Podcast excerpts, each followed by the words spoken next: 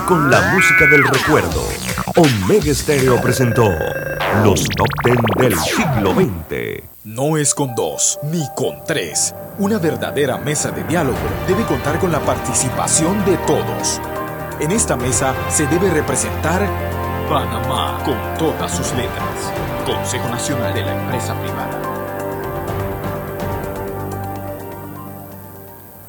Ahora usted puede tener los dientes blancos que siempre soñó en solo 45 minutos. En Balboa Dental Clinic le ofrecemos el sistema de blanqueamiento Zoom 2, utilizado por el Dr. Dorfman en la serie televisiva Extreme Makeover.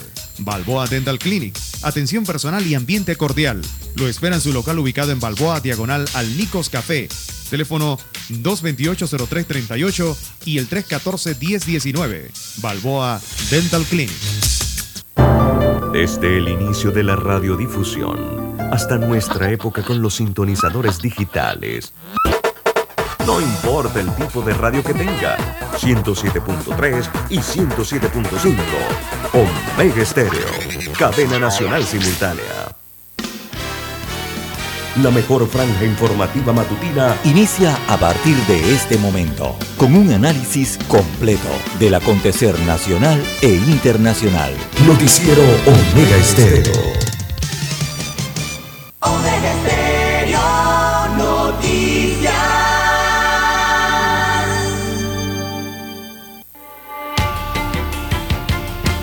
A continuación, los titulares con los hechos que son noticias hoy.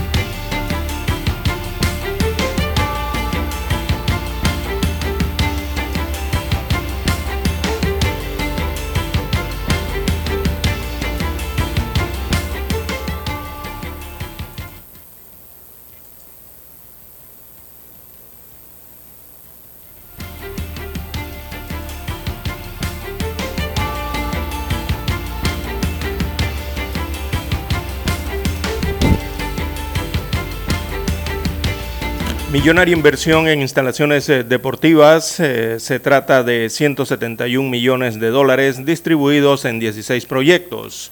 Se establecen canchas, estadios, complejos eh, deportivos y otros.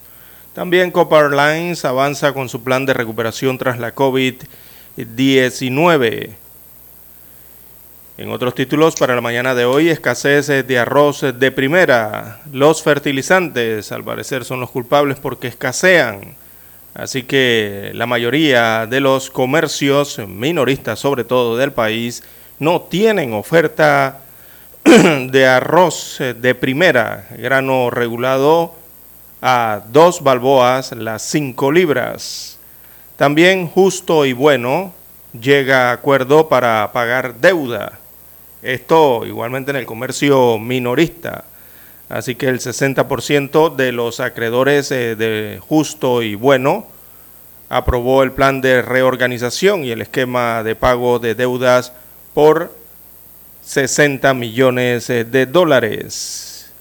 También diálogo se retomará sin los activistas anticorrupción y el sector empresarial. Esto en Penonomé entre los representantes de los grupos sociales que lideraron las protestas en julio pasado y el Ejecutivo será retomado el día de hoy ese diálogo en Penonomé. Se va a entregar una carta importante al Monseñor eh, la mañana, perdón, la tarde de hoy. También, amigos oyentes, defensa de Martinelli ante auditoría de la Dirección General de Ingresos no es viable destaca un análisis. También para hoy tenemos firmas farmacéuticas asumirán el 50% del descuento de los medicamentos. Al menos así se espera que lo hagan. Las empresas fabricantes de fármacos dicen estar dispuestas a esto, a el 50% de descuento que acordó el Ejecutivo para los medicamentos. Hay que esperar el día 15 a ver si se cumple.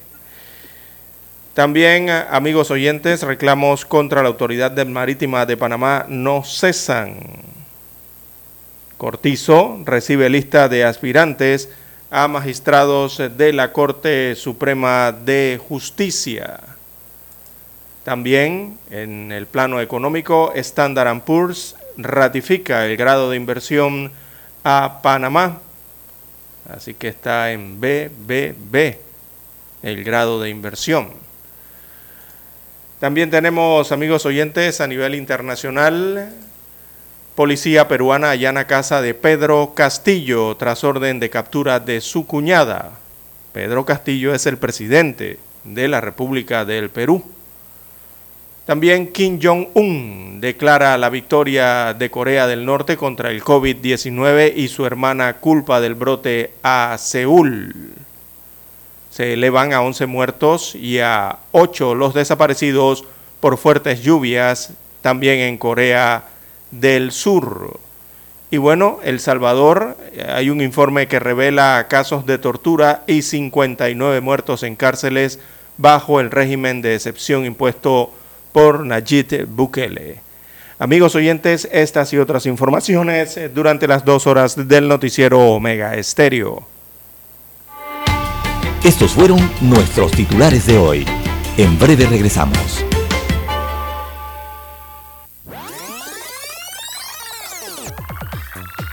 Omega Stereo tiene una nueva app. Descárgala en Play Store y App Store totalmente gratis. Escucha Omega Stereo las 24 horas donde estés con nuestra nueva app.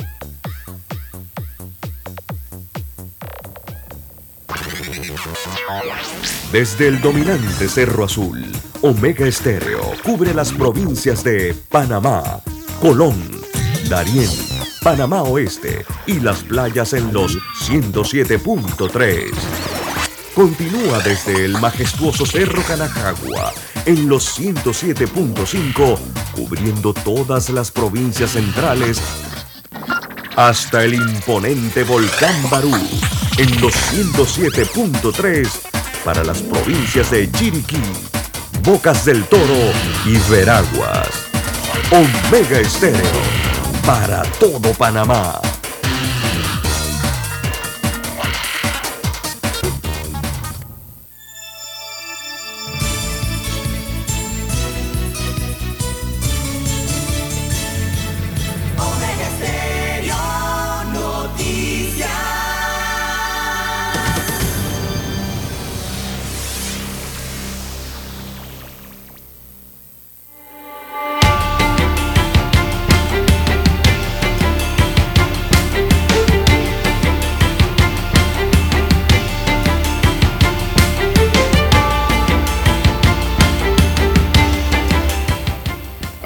Y amigas, muy buenos días. Hoy es jueves, ¿verdad? Hoy es jueves, sí, hoy es jueves 11 de agosto del año 2022. En el tablero de controles está don Daniel Arauz Pinto. En la mesa informativa le saludamos. César Lara. Y Juan de Dios Hernández Sanjur, amigos y amigas para presentarles las noticias, los comentarios y los análisis de lo que pasa en Panamá y el mundo en dos horas de información, iniciando esta jornada como todos los días con fe y devoción, agradeciendo a Dios Todopoderoso por esa oportunidad que nos da de poder compartir una nueva mañana y de esta forma llegar hacia sus hogares, acompañarles en sus vehículos, en sus lugares de trabajo y donde quiera que usted se encuentre a esta hora de la madrugada. Pedimos para todos salud, divino tesoro, seguridad y protección, sabiduría y mucha fe en Dios. Mi línea directa de comunicación para cualquier información, cualquier noticia que usted tenga, cualquier hecho que se registre en el área en donde usted está, es el doble seis catorce catorce cuarenta y cinco. Ahí me pueden escribir también para cualquier pregunta o consulta doble seis catorce catorce cuarenta y cinco César Lara está en redes sociales. ¿Cuál es su cuenta, César? Arroba César Lara R es mi cuenta en la red social Twitter. Allí puede enviar sus mensajes, sus comentarios, denuncias, fotodenuncias, el reporte del tráfico temprano por la mañana. Recuerde, arroba César Lara R también para Instagram. Buenos días, eh, don Daniel, a usted, don Juan de Dios, a todos los amigos oyentes a nivel eh, de la perdón, de la República de Panamá, todas, todas las comarcas, todas las provincias, el área marítima donde llega la señal de Omega Estéreo, los que ya están en omegaestereo.com, allí la cobertura es a nivel mundial, los que ya nos sintonizan en el canal 856 de Tigo Televisión pagada por cable a nivel nacional y los que ya también eh, han activado su aplicación de Omega Estéreo. Si usted no la tiene, usted la puede descargar a su dispositivo móvil, a su celular, a través de su tienda Android o iOS. ¿Cómo amanece para hoy, don Juan de Dios? Bueno, bien, bien, bien, bien. Espero que usted esté bien. También Igual. Dani. Espero que Dani esté bien. Yo tomando allá café a dos carrillos. Bueno, don César, vamos a entrar en materia informativa. Avanza la mañana. Concertación Nacional solicitará trasladar la mesa de diálogo a la capital en una plenaria extraordinaria que instaló el Consejo de Concertación Nacional para el Desarrollo este miércoles 11 de agosto, de manera unánime, se acordó solicitar al obispo José Domingo Ulloa el traslado de la mesa de diálogo a la ciudad capital una vez terminados los consensos de los puntos de discusión de esta primera fase en Penonomé. En una plenaria, pues se acordó el viceministro de Trabajo y de Desarrollo Laboral, Roger Tejada, quien participó como vocero del gobierno en la concertación, explicó que en esta nueva mesa permitirán la participación de los grupos organizados aglutinados en la Alianza Pueblo Unido por la Vida, Anadepo, Bastión de Oriente Chiricano, donde además se abordarán los disensos. Señaló igualmente que se busca que en el punto de corrupción y transparencia participen los actores de la justicia como representantes del órgano judicial, el Ministerio Público y la Autoridad Nacional de Transparencia y Acceso a la Información. Todo esto en el marco de otro escenario distinto donde se amplía el diálogo, dijo. Ellos han propuesto que se haga un nuevo pacto por Panamá, un nuevo pacto social, pero ya por, con la participación de todos los actores, agregó Tejada. Según el viceministro, el equipo facilitador de la mesa de diálogo representado por la Iglesia Católica tiene que evaluar la propuesta de la concertación nacional, así como el equipo del Ejecutivo participante en la mesa de diálogo. Hay que estar pendiente de este procedimiento. Se presentará en la mesa, la Iglesia lo va a discutir y hay que estar pendiente a la reacción de los grupos organizados sobre esta propuesta, dijo a los medios una vez finalizado el evento de ayer. Bueno, don César, es una propuesta. No sabemos realmente si va a proceder o no. Bien, no tienes comentarios. Son las 6:46 minutos. 5:46 minutos. Bueno, es lo que va a ocurrir el día de hoy, eh, principalmente con la entrega de esa misiva, esa carta eh, por parte de los grupos sociales y también el ala gubernamental que se encuentra en la mesa del diálogo única en Penonomé, carta que será entregada al monseñor, al arzobispo de Panamá, eh, para trasladar entonces, eh, solicitando allí, en este texto, trasladar el diálogo hacia Ciudad de Panamá. e incluir al resto de los sectores. va a ser la solicitud. Así lo expresaban ayer los integrantes del diálogo. Eh, esa propuesta entonces en la fase 2 de las conversaciones eh, para ser trasladada eh, donde estaba el espacio donde funcionaba ¿no? la concertación nacional anteriormente. A ese recinto sería trasladado el diálogo de Penonomé. hay que esperar entonces cómo será la reacción y cómo se tratará eso hoy por la tarde. Bien, don César, vamos a esperar pues a ver qué sucede allá. Lo cierto es que ya lo que es la segunda fase, don César, se había dicho de que se iba a permitir la participación ampliada de otros sectores en la vida nacional una vez concluyan pues eh, faltan temas, temas, pendientes en Penonomé. Aunque faltan tres temas todavía, ¿no? Falta el tema de la caja del seguro social, falta el tema de la corrupción eh, y otros. Son tres específicamente. Pero que esos son de la segunda fase. Esos temas que usted dijo son la segunda fase. Y que quieren ser tocados acá en Panamá. con la ampliación ahora y la participación del órgano judicial, Ministerio Público y Lantay. Bueno, don César, eh, vamos a hacer una pausa para volver con más, dice don Dani. La mejor franja informativa matutina está en los 107.3 FM de Omega Estéreo, 530 AM. Noticiero Omega Estéreo presenta los hechos nacionales e internacionales más relevantes del día. 730 AM. Infoanálisis, con entrevistas y análisis con los personajes que son noticia. De 8 y 30 a 9 y 30 de la mañana, sin rodeos, con Álvaro Alvarado. De lunes a viernes, por Omega Estéreo. Para anunciarse en Omega Estéreo, marque el 269-2237. Con mucho gusto le brindaremos una atención profesional y personalizada. Su publicidad en Omega Estéreo. La escucharán de costa a costa y frontera a frontera. Contáctenos 269-2237. Gracias. Telefónicas, la casa del teléfono es tu mejor opción. Te asesoramos y ofrecemos buena atención. Con años de experiencia, trabajando para ti. La casa del teléfono, ubicados en Via Brasil y lista hermosa. La casa del teléfono, líder en telecomunicaciones. La casa del teléfono, distribuidores de Panasonic. Ven a visitarnos. La casa del teléfono. 229-0465 lsdtcorp.com Distribuidor autorizado Panasonic. Omega Stereo tiene una nueva app. Descárgala en Play Store y App Store totalmente gratis. Escucha Omega Stereo las 24 horas donde estés con nuestra aplicación totalmente nueva.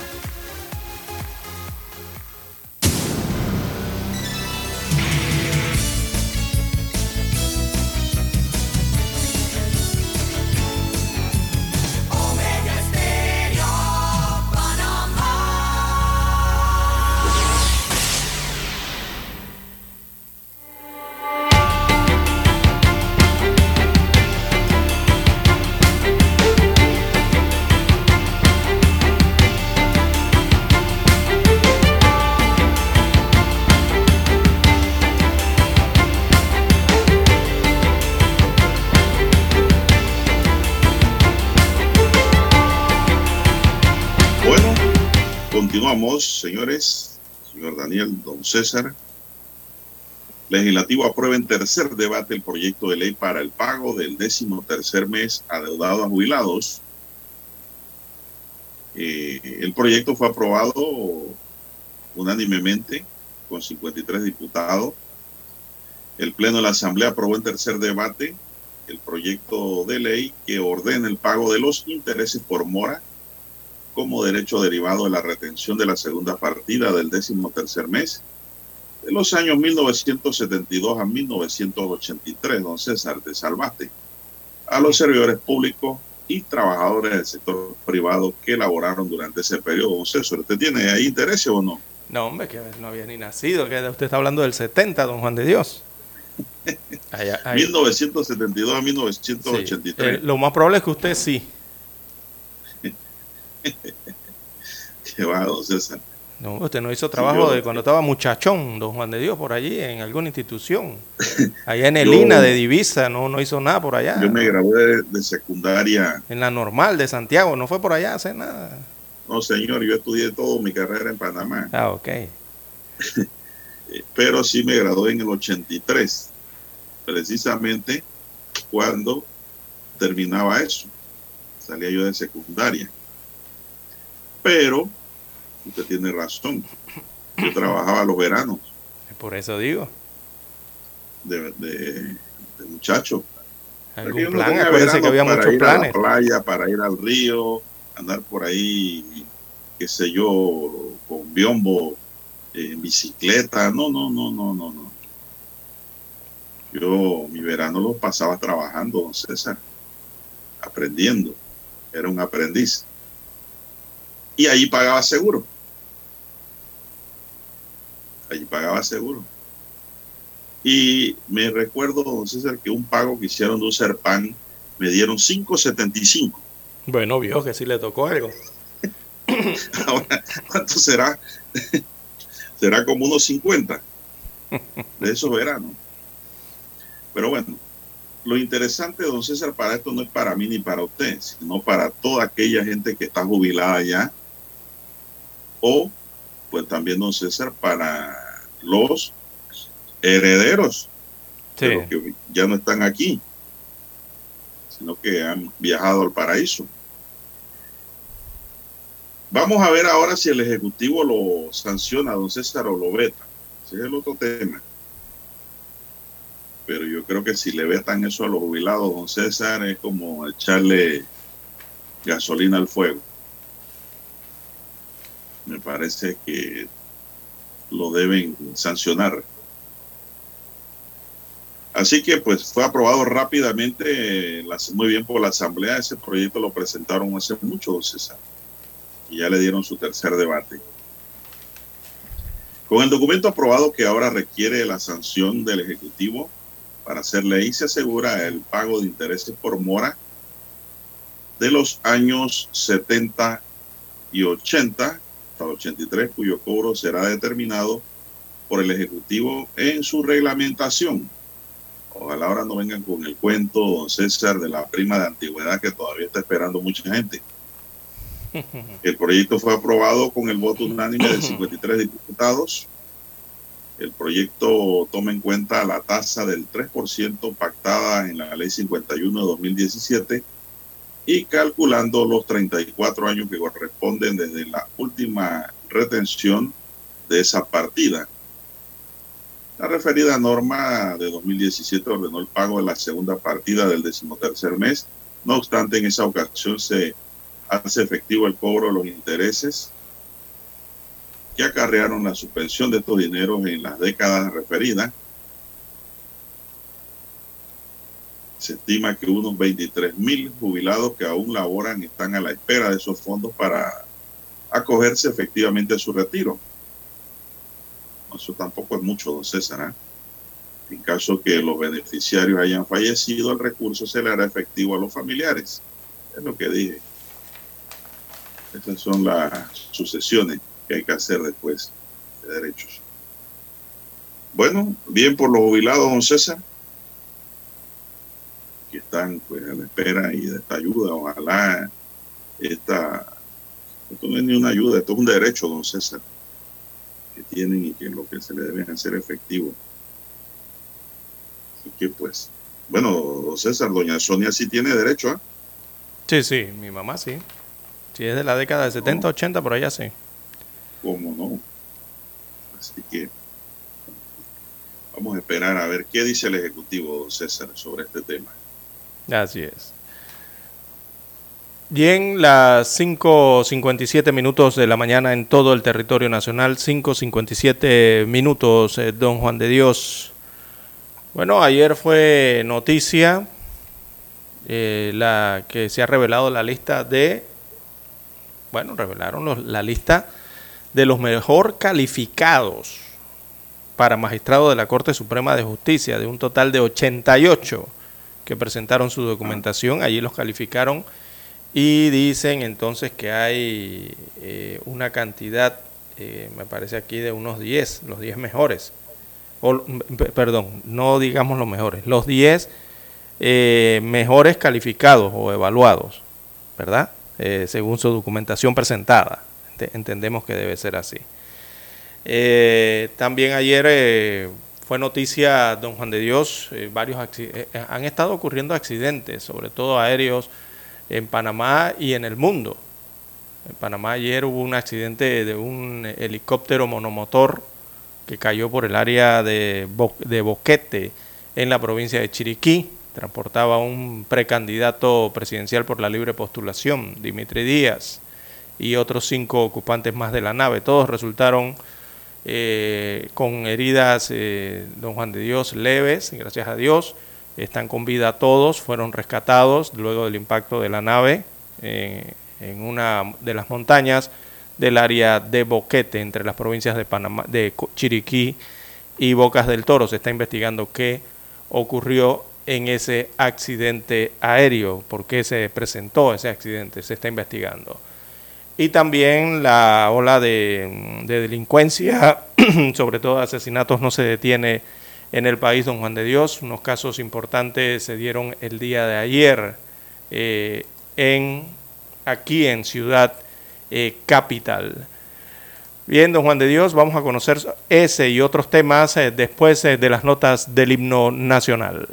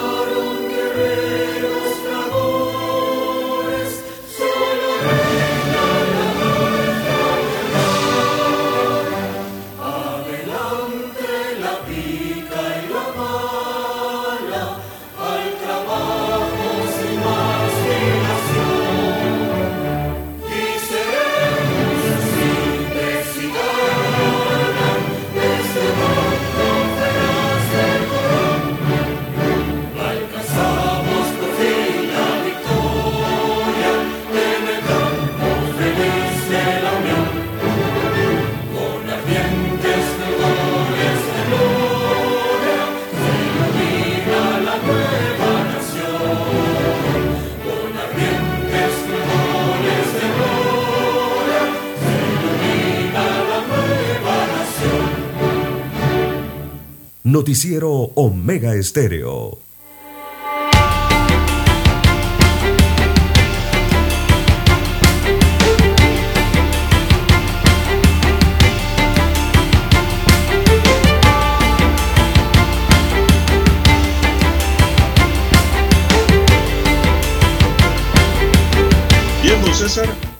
El presidente de la República, Laurentino Cortizo, recibió ayer el informe de la Comisión Especial Evaluadora del Pacto de Estado por la Justicia que contiene la lista de los aspirantes a magistrado de la Sala Segunda de lo Penal de la Corte Suprema de Justicia y su suplente en un acto en el que resaltó que la columna vertebral de la democracia es el sistema de justicia.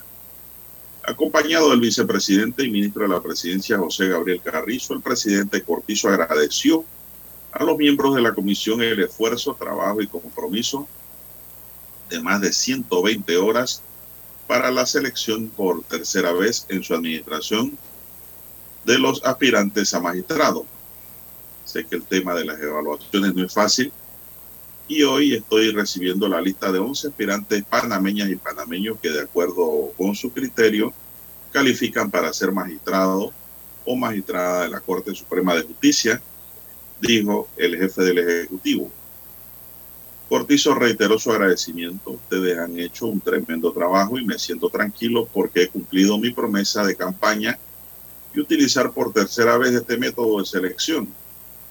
El Ejecutivo debe nombrar un magistrado en la sala segunda en reemplazo de José Ayuprado, que se va por vencimiento de su a fin de año. Juan Carlos Araúz, presidente del Colegio Nacional de Abogados de Panamá y representante de la Comisión Especial Evaluadora, manifestó que con la entrega de este informe se cierra un círculo en la designación de magistrados en la administración Cortizo. Eh, incluyó el proceso de acompañamiento ciudadano permitiendo un modelo de designación histórico. Araúz reconoció la oportunidad que le ha dado el presidente a la ciudadanía y a la sociedad de acompañar al Ejecutivo en este tercer proceso los representantes de la comisión entregaron al viceministro de la presidencia, Carlos García Molino, las cuatro cajas que contienen los expedientes y entrevistas de los 11 aspirantes a sus cargos. En el acto celebrado en la presidencia participaron Rigoberto González, procurador de la Administración, la magistrada de la Corte Suprema de Justicia, María Cristina Chen Estanciola y Miriam Chen, Rubik Ibarra y Aidelen Pereira Vélez de la Asociación Panameña de Magistrados y Jueces, Elisa Suárez del Consejo Nacional de la Empresa Privada y miembro de la sociedad civil, don César. Bueno, ya hay especulaciones de quiénes son los 11 porque no se dieron a conocer, ¿verdad? sí, sí se dieron a conocer, don Juan de Dios. Eh, ¿Quiénes son los 11? Bueno, ahora le toca al presidente constitucional entrevistar, los pasos será entrevistar y después elegir, ¿no? Eh, primero tendrá que entrevistar a los 11 y veamos quiénes son los 11, los que pasaron la prueba, el filtro, digámoslo así. Estos son José Carrera García. José Carrera García es magistrado del Tribunal Superior de Apelaciones. Ese es el número uno que pasó. Pablo Chen Bayarino. Pablo Chen Bayarino es defensor público eh, distrital es el segundo. El tercero fue Benito Vega González, defensor público. El cuarto, Raúl Olmos. También Miriam Jaén pasó el filtro. Ella es magistrada del Tribunal Superior de Apelaciones. Eh, Raúl Olmedo Olmos también creo que trabaja allí en el Tribunal Superior de Apelaciones. Eh, la secta que pasó fue Judith Cosú. Judith Cosú es magistrada del Tribunal Superior de la Niñez y la adolescencia. Eh, la séptima fue Waleska Ormechea. Ella es fiscal de cuentas. También Cristina, perdón, Cristina Siniglio, eh, que es jueza del Tribunal Marítimo, también pasó a esa lista de 11. Donagi Arosemena, que es magistrada del Tribunal Superior de Apelaciones, también está en la lista de los 11. Fernando Cajar, que es juez de cumplimiento, es el número 10. Y el número 11 es el número 11 y último. En la lista es Armando Fuentes. Armando Fuentes es administrador de la Autoridad Nacional de los Servicios Públicos. Así que ahí están los 11 candidatos preseleccionados, que ahora les tocará al mandatario entrevistar a estos 11 abogados que pasaron eh, la prueba, don Juan de Dios. En el caso de los magistrados suplentes, el nombre saldrá de una lista de funcionarios del sistema judicial. Así que ahí están los 11 principales. Uno de ellos saldrá como magistrado entonces, de una de las salas, ¿no? Bueno, casi todos son funcionarios judiciales, ¿no César? Sí, eh, sí. A excepción de... A excepción de Armando, Fuentes, que no, él, él está acá en la parte ejecutiva, ¿no? Bueno, los corrillos políticos dan como favorito a Armando Fuentes. Sí, ya lo hemos dicho aquí desde, desde que inició, se anunció el proceso, don Juan de Dios, y presentó su documentación. que vaya a ser así, ¿eh? No, puede que no, pero todo indica, y, en los corrillos, don Juan de Dios, ese es el nombre que suena. Pero digo, es bueno para la Administración de Justicia que un funcionario del Ejecutivo pase a magistrado. Eh, puede que ocurra o puede que no ocurra. Porque también, don Juan de Dios, el resto tiene currículum, yo, no, Digo por el, yo no lo digo por el funcionario, el funcionario tiene su currículum. Sí, él es abogado. Además es que Armando Fuente es catedrático de Derecho Penal en la Universidad de Panamá, nuestra primera casa de estudios superiores. Yo lo que digo es porque después crea su picacia de que lo pasan de la ACEP a la Corte, a la población, ¿no? No tengo ningún inconveniente ni empacho en que si lo designan, bueno, que cumpla con su deber, ¿no? Pero lo que yo digo es si eso no va a crear ahí unas ronchas, ¿no, César? Esa es la gran pregunta. Bueno, allí la dilucidará el presidente al escoger. Y la otra cosa, don César, que el presidente ha designado puras mujeres anteriormente. Eso yo creo que le resta espacio a las mujeres que están ahora en esta lista de 11 también, por aquello de la igualdad de género y las oportunidades, ¿no? Son cosas que se ven allí en el escenario, pero que no definen realmente quién va a ser magistrado, don César, porque eh, me parece que los 11, si los escogió la comisión, es porque eran lo mejor de lo mejor en cuanto a su currículum y participación. Con esto no quiere decir que el resto no. Sí, todos participaron y todos dieron su aporte. Pero bueno, como quien dice, como dice el tema musical, no hay cama para tanta gente, son decenas de participantes para un solo puesto. El de Ayú Prado, que, que vence su periodo. Sí, el de Ayú Prado. Pero sí noto, don César, que la mayoría, casi todos, son funcionarios judiciales. Eh, de ahí, no sé si saldrá también el magistrado suplente, que por ley tiene que ser funcionario judicial, don César. Sí, es lo que no se explica. Eh, bueno, dentro de la lista de 11, la mayoría, 10 son don Juan de Dios, son funcionarios del órgano judicial. Y el magistrado suplente el nombre, digo esto por ley, ¿no? Recordemos que se escogerá el suplente, eh, tiene que ser de la carrera judicial, o sea, del órgano judicial, y debe salir de la lista de los funcionarios eh, del sistema judicial. Eh, lo que no se explica, o lo que no se explicó ayer, me parece si saldrá de la lista de estos 11 o, o pueden volver dentro de los 88. A mí me parece que si ya escogieron a estos 11 y 10 son de carrera judicial, allí debería estar el suplente también, ¿no? Pero no me haga reír, don César, y recordar lo que hizo Martinelli. Cuando le dieron la lista, dice, me quieren embaucar. Yo voy a buscar en la cajeta otro que no esté en la lista. Y adivina quién puso. A Moncada Luna. Así es. ¿Se acuerdan? Así es.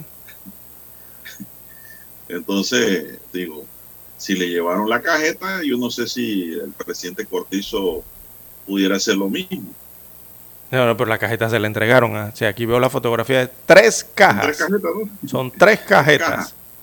Con todos los nombres allí, los 88 nombres y currículos. Cargados de conocimientos. Así es. Que no se la deje llevar, ¿ah? Bueno.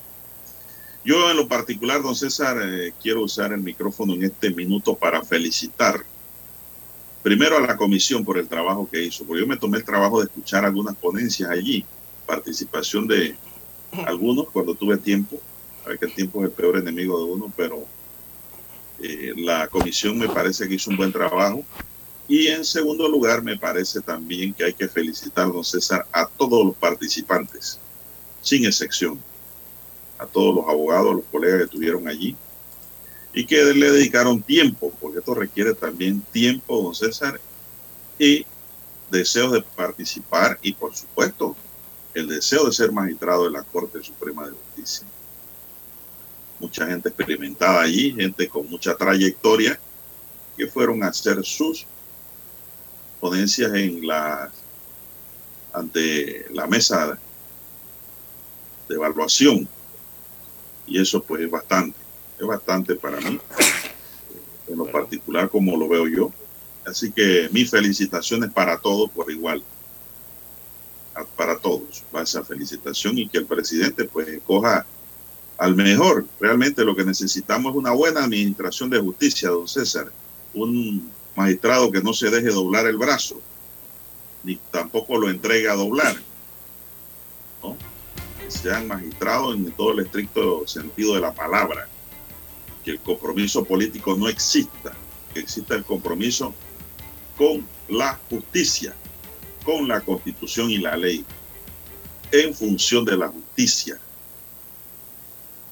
Porque a veces la constitución y la ley Lara la pueden usar también en función de la injusticia y justifican muchos actos que son injustos. Pero la justicia y el derecho deben ir de la mano. Y cuando hay choque entre ambos, hay que irse por la justicia, don César. Eso lo dice Eduardo Couture en su mandamiento del abogado. Y es así. Así que pues felicitaciones y esperemos que el presidente también sea iluminado por Dios y la buena voluntad y escoja un buen magistrado que llene todas las expectativas y que haga un excelente trabajo por el país. No sé si tienen algo más que añadir. Son las 6, 14 minutos. Bueno, don Juan de Dios, dentro de la lista, vuelvo y digo, eh, eh, eh, resalta el nombre de Armando Fuentes. Bien, las. Porque Armando Fuentes es un hombre conocido, don César. Uh -huh. Un hombre conocido en el deporte también, para que sepan. Promotor de deporte allá en Aguadulce. Como quien dice, un todoterreno. Es como mi amigo Benigno Montenegro. Allá, juez, que es juez de, de cumplimiento en Coclé. Digo amigo porque los saludo, ¿no? Pero no es que estemos tomando copas ni nos encontramos, nos saludamos siempre efusivamente, respetuosamente. ¿no? También es deportista y así hay muchos, ¿no? Que se hacen, hacen famoso su nombre. Además, ya le dije que Armando Fuente era profesor de Derecho de la Universidad de Panamá desde que yo era estudiante, y eso hace muchos años. En la Universidad de Panamá, en nuestra primera casa de estudios superiores, ya Armando Fuente era catedrático allí cuando yo estudié. A mí no me dio clase, pero sí sé que era uno de los profesores de Derecho Procesal Penal. Y tiene los méritos, pues, también, claro. Que ver, ¿no? La evaluación que haga el Ejecutivo. Para mí, don César, los 11 tienen buen perfil, ¿eh? Y más aquellos que son del sistema, que están allí administrando justicia. Bien, las 6, 15 minutos de la mañana, la pausa.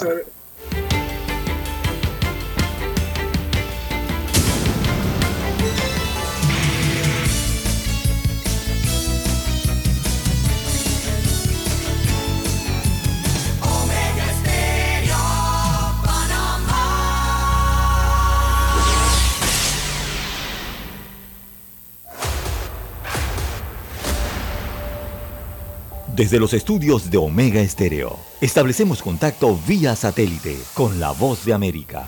Desde Washington, presentamos el reportaje internacional.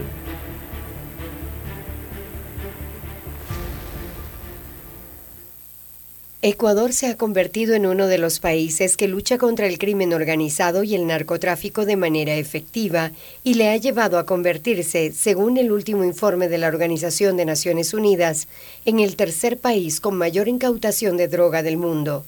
La vecindad con Colombia, uno de los mayores productores de cocaína, hace que aumente el tráfico de estupefacientes, pero al mismo tiempo da la oportunidad para que los operativos de incautación sean cada vez más certeros. Para el analista en seguridad Mario Pazmiño, las zonas más afectadas por esto son las que comparten frontera en la costa pacífica. Estamos subiendo en los niveles de salida de droga por el territorio ecuatoriano. El vector entre el departamento de Nariño y la provincia de Esmeraldas es de 74.5% de toda la producción de cocaína sale por esa, por esa ruta. El país ha incrementado la seguridad en las zonas de los principales puertos marítimos como el de Guayaquil, que exporta el 46% de los productos que Ecuador lleva hasta Estados Unidos, Europa y Asia. Este puerto es utilizado por los narcotraficantes para enviar productos en cajas de fruta o artesanías. En 2021, Ecuador capturó 40 de las 55 toneladas que fueron incautadas en la región con la ayuda de canes y grupos élite de la policía antinarcóticos. El canciller Juan Carlos Holguín mencionó que el problema del tráfico de estupefacientes hay que abordarlo desde el punto de vista de la prevención y no solo del combate al consumo. El gobierno señaló que también está implementando los procesos de incautación de precursores químicos para el procesamiento de drogas. Giselle Jacome, Voz de América, Quito. Escucharon vía satélite desde Washington el reportaje internacional. La mejor franja informativa matutina está en los 107.3 FM de Omega Estéreo, 530 AM. Noticiero Omega Estéreo presenta los hechos nacionales e internacionales más relevantes del día. 730 AM. Infoanálisis. Con entrevistas y análisis con los personajes que son noticia. De 8 y 30 a 9 y 30 de la mañana sin rodeos, con Álvaro Alvarado, de lunes a viernes, por Omega Estéreo.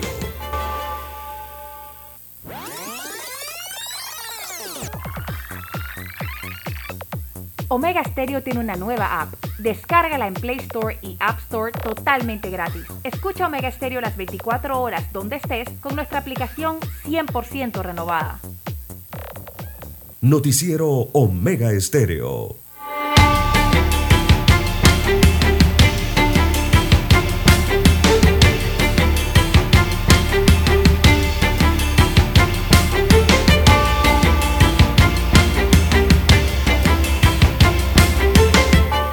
Avanzamos. Son las 6, 20 minutos. Buenos días, Panamá. Están en sintonía de Omega Estéreo, cadena nacional. Bueno, César, ayer en redes sociales, temprano, a eso de las 11, ya circulaban el accidente aéreo que se registró en Bocas del Toro y provincia de Chiriquí, allí. En Chiriquí, en Chiriquí. Eh, Venía de la, la aeronave de Bocas del Toro. La cordillera de Boca, entre Boca del Toro y Chiriquí dice la noticia, en el sector del pianista. Sí, eso queda en Alto Boquete. El helicóptero HP 1806RK con seis ocupantes a bordo cayó en el área montañosa. Entre los tripulantes de esa aeronave se encontraba el precandidato presidencial de libre postulación Dimitri Flores, él iba acompañado de los ciudadanos Carlos Felipe Escobar, Juan Carlos Barciela, Irving Batista, Anthony Lasprilla y el piloto Rick Menéndez. A eso de las 11 de la mañana cuando se dio la alerta a los estamentos de seguridad sobre ese accidente, al lugar se trasladó el SINAPROC, el cuerpo de bomberos y la Policía Nacional, el SENAN, funcionario del Departamento de Gestión de Riesgo de Boquete, del municipio de Boquete y la Aeronáutica Civil. Luego que se realizaron las coordinaciones, se inició con la labor de búsqueda. Alrededor de las 3 y 40 de la tarde lograron llegar al sitio. El primer grupo de búsqueda, tras evaluar a los heridos, iniciaron el proceso de descenso hacia el sector de Palo Alto para su posterior evacuación a un centro médico. Al sitio se trasladó la aeronave AN-140 con unidades de búsqueda y rescate y fuerzas especiales para colaborar con las labores de extracción de los lesionados en el accidente aéreo. Los tripulantes de la aeronave salieron desde Changuinola con dirección al aeropuerto Enrique Málaga en David. Según el propio Flores, la mayoría presentaban fracturas y múltiples lesiones. Sin embargo, por suerte, todos sobrevivieron, don César tienen vida de gato. Pues Sí, esta era una aeronave. No hubo fallecidos ahí. Dígame. bueno, es una aeronave de modelo Eurocopter. Eh, fue la que cayó, un monomotor. Eh, fue la que cayó allá en la provincia de Chiriquí. Eh, don Juan de Dios, ese es un área, recordemos, en, de cordillera, de ese, ahí está la sierra, termina la sierra, ¿no? ya va acabando la sierra, son cordilleras montañosas y recordemos que las aeronaves o los pilotos sobre todo deben tener mucha precaución porque ahí chocan los vientos, ¿verdad? En las cúspides de estas altas montañas eh, y forman estos eh, vientos fuertes o golpes de viento, ¿no? Que se producen tanto de los que vienen del Caribe como los que vienen del sur, acá en el Pacífico. Eh, ayer también hay que decir, digo, la aeronáutica civil no, ni los pasajeros, tampoco el piloto. Yo no he visto ninguna declaración que diga realmente qué fue lo que ocurrió. Si fue una falla mecánica, si fue el mal clima, eh, no sé, si se quedaron sin combustible, o sea, realmente qué fue lo que pasó. Nadie ha dicho nada, ni la autoridad, ni los tripulantes, ni el piloto. Por lo menos hasta el momento no. andaban los ocupantes? Exacto, o sea, qué era el destino, qué era lo que. Por lo menos el, el, precandidato presidencial no ha salido a explicar, eh, bueno, qué hacía en esa área de la República de Panamá. Si no sé si andaba buscando firmas o, o qué andaba haciendo. no, no, no han salido a explicar todavía nada de esto. Por lo menos hasta la madrugada de hoy no he escuchado ninguna versión. Eh, lo que sí es que las aeronaves por allí, sobre todo los helicópteros eh, en, en, Veraguas, en la comarca Navebuglé, en estas serranías altas de entre Bocas del Toro y Chiriquí, hay que andar con mucho cuidado, don Juan de Dios, hay mucho viento por allí, viento fuerte. Ayer, eh, sumado a eso, usted se acuerda que usted me preguntó temprano en el noticiero si había alguna onda tropical, ¿se acuerda? Y le respondí que había una onda tropical que ya estaba dejando Panamá, que era la número 25, y que precisamente don Juan de Dios a esa hora de la mañana ayer se encontraba ya llegando a la frontera entre Panamá y Costa Rica, allá sobre las provincias de Bocas del Toro y Chiriquí. Eh, hay que ver qué realmente ocurrió con esa aeronave. Eh, es lo, las preguntas que hay que hacerle a las autoridades. ¿no? Esas ondas tropicales, don César, llevan una cola. Exactamente. Y esa cola es una ventolina. Eh, o es lluvia, o es tormenta con relámpagos, o es viento. También incluye el viento, viento fuerte, ¿no?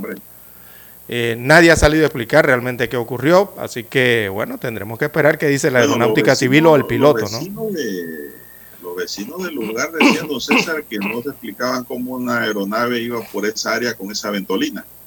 O sea que había, mal clima, ¿vio?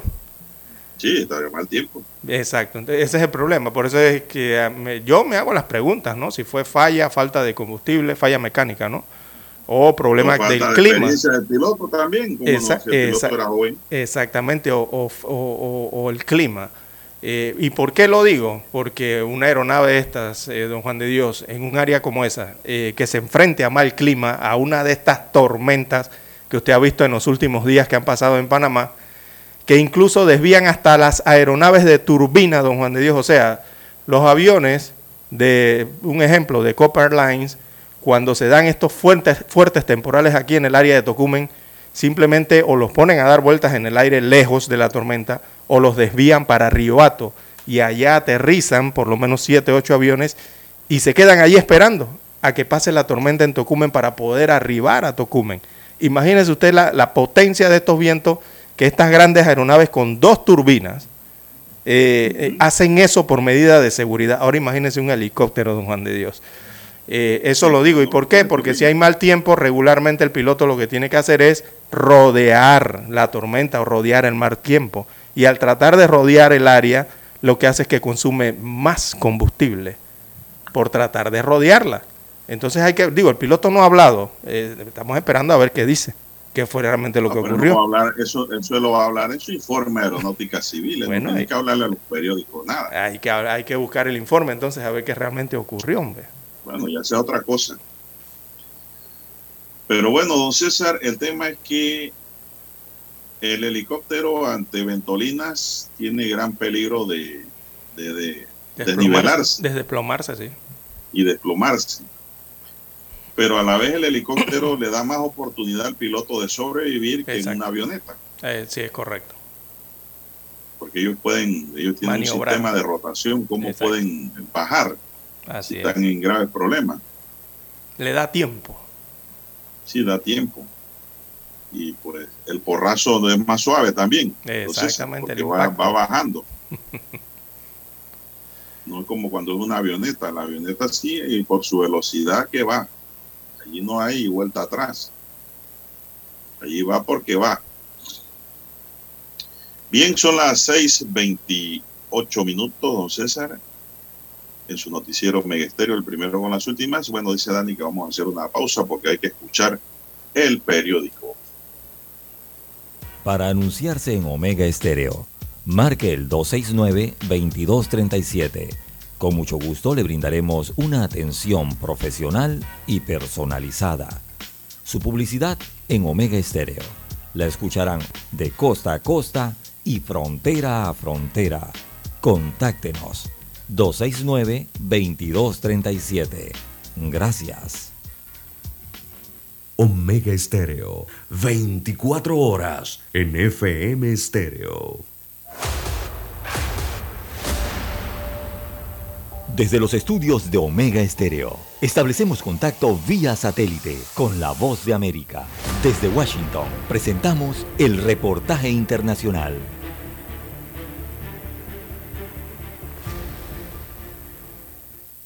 Cada día que pasa, más fallecidos intensifican el conteo de muertes en la invasión de Rusia sobre Ucrania y en esta jornada número 168 la realidad no es diferente. Autoridades ucranianas denunciaron la muerte de al menos 13 personas en dos bombardeos rusos en el centro del país. Mientras tanto, los países del G7 instaron a Rusia a retirarse de inmediato de la central nuclear de Zaporilla, al considerar que su ocupación pone en riesgo a la región. Esta central nuclear es la más grande de Europa, una característica que hace que la situación sea todavía más preocupante. En un comunicado conjunto, los ministros de Relaciones Exteriores de los Estados miembros y el jefe de la diplomacia europea, Josep Borrell, exigieron la devolución de la central a su legítimo propietario, es decir, al gobierno de Ucrania. Hace apenas unos días las instalaciones de Zaporilla fueron objetivo de bombardeos de los que se acusan mutuamente Rusia y Ucrania. Un ataque que hizo escalar las tensiones a un nuevo nivel en el que el riesgo a que se produzca un accidente es inquietante, no solo para la población ucraniana, sino para el conjunto de la sociedad internacional. Paralelamente y a propósito de la situación, esta semana el secretario general de la Organización de las Naciones Unidas, Antonio Guterres, hizo alusión a la peligrosidad actual.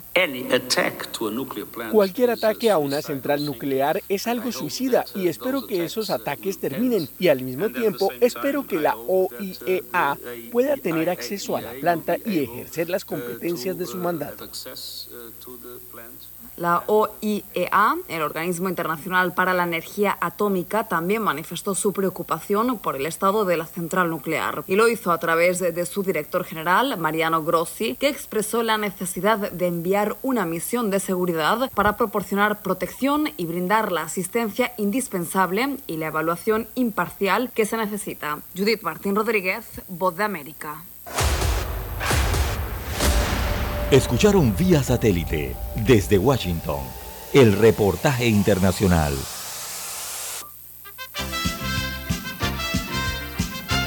Infoanálisis, de lunes a viernes, de 7 y 30 a 8 y 30 de la mañana por los 107.3 FM de Omega Estéreo. Con Guillermo Antonio Adames, Rubén Darío Murgas, Camila Adames Arias y Milton Enríquez. Infoanálisis, el programa para gente inteligente como usted.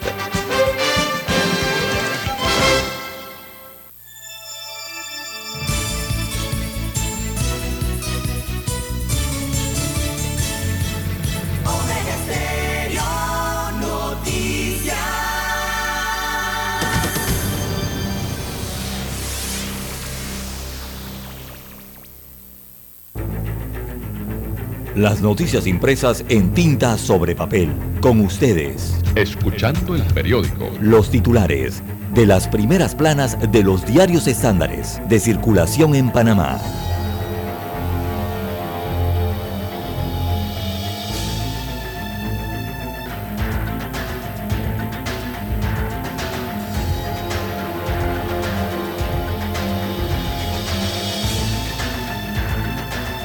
Bien, bien amigos oyentes, 10 son los títulos que presenta hoy el diario La Prensa. El título principal, Millonaria inversión en instalaciones deportivas. Es un reportaje que habla de PAN Deportes, la institución.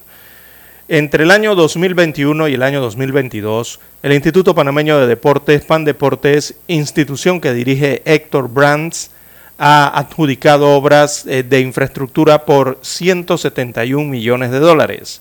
Se trata de 16 proyectos de construcción y adecuación de instalaciones deportivas a nivel nacional, de acuerdo con documentos publicados en el portal de contrataciones públicas, el Panamá Compra. se habla de canchas, estadios, complejos deportivos y otros. Bien, eh, hay un millón para planilla, dicen las cifras del diario La Prensa. En abril pasado, el director de Deportes acudió a la Comisión de Presupuestos de la Asamblea Nacional a solicitar un traslado de partida de un millón de dólares para contratar 120 personas. Sustentó que esos funcionarios estarían encargados de las instalaciones deportivas del programa Recuperando Espacios Deportivos. En más títulos para hoy del diario La Prensa tenemos escasea arroz de primera, eh, fertilizantes eh, se encarecen, dice el reportaje agroalimentario, que la mayoría de los comercios minoristas del país no tienen oferta de arroz de primera, grano regulado a dos balboas las cinco libras. Solo se oferta arroz especial que no tiene control de precio. Los eh, molineros o los molinos pilaron y despacharon todo el grano que tenían almacenado y advirtieron de que deben esperar hasta finales de septiembre para pilar el arroz que se está cosechando en territorio panameño. También se habla de la llegada de un contingente de arroz importado. Bien, defensa de Martinelli ante auditoría de la DGI dice que esta auditoría no es viable. Así lo dicen los abogados del expresidente. Hay un análisis en el diario La Prensa en la página 4A que destaca que no es viable la advertencia de inconstitucionalidad presentada por el expresidente Ricardo Martinelli Berrocal contra la carta de presentación de una auditoría de la Dirección General de Ingresos a sus negocios. También para hoy el diálogo se retoma sin los activistas anticorrupción y el sector empresarial. Esto en Penonomé, el diálogo entre representantes de estos grupos sociales que lideraron las protestas eh, de julio pasado y el Ejecutivo eh, será retomado hoy jueves, allá en la mesa única, con la petición de la coalición pro transparencia y anticorrupción de que se incluya en la mesa. Así que la mesa eh, volverá a activarse sin la participación del sector empresarial. hoy le entregarán una carta al monseñor allí habrá un anuncio entonces que remitirán a la iglesia esta propuesta para que la fase 2 de las conversaciones sea trasladada a Panamá, acá en el espacio donde funcionó la concertación nacional. También en otros títulos eh, del diario La Prensa para hoy, eh, la cadena Justo y Bueno llega a acuerdo para pagar deuda. Esta es la cadena minorista aquí en Panamá. Así que el 60% de los acreedores de Justo y Bueno aprobó el plan de reorganización y el esquema de pago de deudas por 60 millones de dólares. En otro de los títulos, eh, para la mañana de hoy del diario La Prensa, en las económicas, Copa Airlines avanza con su plan de recuperación tras la COVID-19. Durante el café con la prensa, evento que organiza el diario La Prensa para sus suscriptores, Pedro Heilbron, presidente ejecutivo de Copa Airlines, indicó que la empresa espera una utilidad de 33 millones de dólares este año, luego de perder 607 millones de dólares en el año 2020 debido a la pandemia. También para hoy, en Panorama tenemos, gestionan compra de vacunas contra la viruela símica, ¿sí? la viruela del mono, la están gestionando estos medicamentos para Panamá. También eh, Trump, el expresidente norteamericano, se niega a responder preguntas en investigación que se le siguen en su país. En panorama, Parque Darién, joya natural bajo constante amenaza. Reportaje especial en la página 2A. Y en la página 4B aparece Mark Anthony y su noche la noche de Mark Anthony. Se refieren al reciente concierto del el cantante de música tropical en la ciudad. Bien, amigos oyentes, estos son los títulos eh, que tiene para hoy el diario La Prensa en Portada. Revisamos ahora los titulares que aparecen en primera plana de la estrella de Panamá. Bien, la estrella de Panamá para hoy nos dice, lenta ejecución del préstamo del BID preocupa a hoteleros. De los 100 millones aprobados para la Autoridad de Turismo, que corresponden al Programa de Desarrollo Urbano Integral de Ciudades con vocación turística, que la forman, y entre ellos seis destinos, y el Centro Histórico Capitalino, solo se ha ejecutado un 2,5%. El crédito tiene como propósito potenciar y subsanar las falencias de los puntos turísticos, pero el ritmo preocupa a los hoteleros, dicen que va muy lento. Laboratorios fabricantes asumirán el 50% del descuento de los medicamentos. Victoria Brenes, directora ejecutiva de 20 laboratorios fabricantes de Centroamérica y el Caribe, explicó cómo asumirán el descuento de los medicamentos establecidos por el gobierno panameño. La estrella de Panamá dice, Colombia reconoce el fracaso de sus políticas con Estados Unidos para luchar contra el narcotráfico. Cortizo recibe evaluación de aspirantes a la Corte. Los datos personales tienen un valor económico para las empresas, dice Armando Lin. Concertación Nacional solicitará trasladar la mesa de diálogo a la capital. Legislativo aprueba en tercer debate el proyecto de ley para el pago de decimotercer mes a deudados jubilados. Ejecutivo llevará a la Asamblea el proyecto de ley que establece la política agroalimentaria del Estado. Miembros de bases del PRD realizan meeting en respaldo al gobierno y su disposición por el diálogo. En el tema del día es la lenta ejecución del préstamo del BIP que preocupa a los hoteleros. Dice el diario La Estrella de Panamá que reclaman a la autoridad marítima acciones para evitar perder liderazgo en abanderamiento de naves. Calificador Standard Poor's mantiene el grado de inversión a Panamá. Panamá con mucho potencial para seguir desarrollando el turismo náutico. Mesa tripartita de mar analiza adopción de la legislación aplicable a bordo de naves mercantes de bandera panameña. En los deportes, dice la estrella. La despedida de la Gran Serena Slam, luego de entrever un futuro adiós a las canchas de tenis, hacemos un repaso de la brillante carrera de la tenista estadounidense Serena Williams. Brasil pide no jugar el partido de eliminatorias pendiente con Argentina. Según las autoridades brasileñas, cuatro futbolistas argentinos violaron las normas de cuarentena establecidas en esa época a sus a los viajeros provenientes de Reino Unido. El Real Madrid iguala al Barça y Milán con cinco Supercopas de Europa. Machado, Torrens, Díaz y Ruiz coronan gran actuación latina en el béisbol. En el plano internacional, Colombia reconoce el fracaso de sus políticas con Estados Unidos para luchar contra el narcotráfico.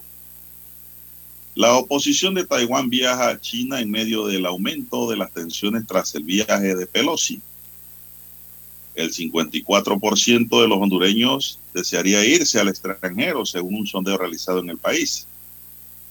La ONU espera un fuerte aumento del tráfico de barcos con cereal ucraniano. Amigos y amigas, estos son los titulares de primera plana de la Estrella de Panamá y concluimos así con la lectura de los titulares correspondientes a la fecha. Vamos a una pausa, don Dani. Regresamos. Hasta aquí. Escuchando el periódico. Las noticias de primera plana, impresas en tinta sobre papel. 7:30 AM. Infoanálisis, con entrevistas y análisis con los personajes que son noticia. La mejor franja informativa matutina está en los 107.3 FM de Omega Estéreo, cadena nacional. Para anunciarse en Omega Estéreo, Marque el 269-2237. Con mucho gusto le brindaremos una atención profesional y personalizada. Su publicidad en Omega Estéreo. La escucharán de costa a costa y frontera a frontera. Contáctenos 269-2237. Gracias.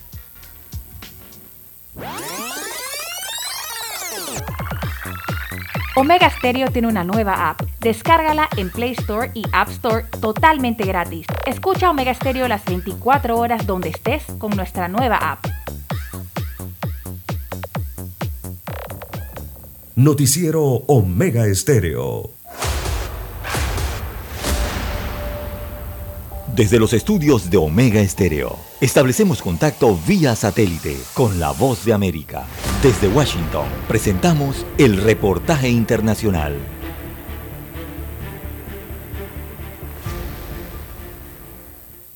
Se arrodilla ante el Papa Francisco el 27 de agosto, el arzobispo de Manaus, Leonardo Steiner, pasará a la historia como el primer cardenal oriundo de la región de la Amazonía. El Papa Francisco instalará el primer cardenal de esta región en una señal de su preocupación por la selva tropical y sus habitantes indígenas. El futuro cardenal dijo en una entrevista escrita con la agencia de noticias de Associated Press que Francisco, el primer papa latinoamericano, está preocupado por la deforestación, las amenazas a las culturas indígenas y la contaminación de los ríos con el mercurio que utilizan las minas de oro en la Amazonía. Las poblaciones sienten que la distancia entre Roma y el Amazonas se ha reducido. Tal vez sea esa la causa de la alegría del pueblo amazónico con la medida del Papa Francisco, señaló el futuro cardenal. El Papa Francisco celebró un sínodo, una sesión de consulta y diálogo sobre la Amazonía en 2019. En junio se reunió en el Vaticano con los obispos de los estados amazónicos de Brasil, junto con sacerdotes, monjas y laicos de la región. En ese evento, el sumo pontífice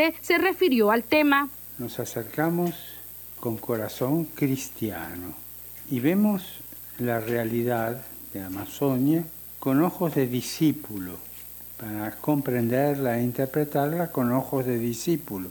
La tala indiscriminada y la minería ilegal en la Amazonía han aumentado bajo el gobierno del presidente Jair Bolsonaro. Su administración también ha abierto la puerta a más misioneros evangélicos en la región. La Amazonía, que se extiende sobre nueve países, es más grande que la Unión Europea y es el hogar de 34 millones de personas, de las cuales más de 30 millones son indígenas de unos 400 grupos étnicos, de acuerdo con la Iglesia Católica. Sala de redacción, Voz de América.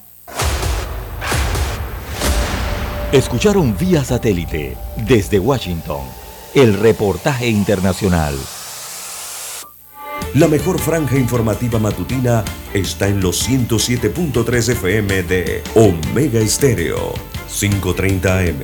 Noticiero Omega Estéreo presenta los hechos nacionales e internacionales más relevantes del día. 730 AM. Infoanálisis, con entrevistas y análisis con los personajes que son noticia de 8 y 30 a 9 y 30 de la mañana, sin rodeos, con Álvaro Alvarado, de lunes a viernes, por Omega Estéreo.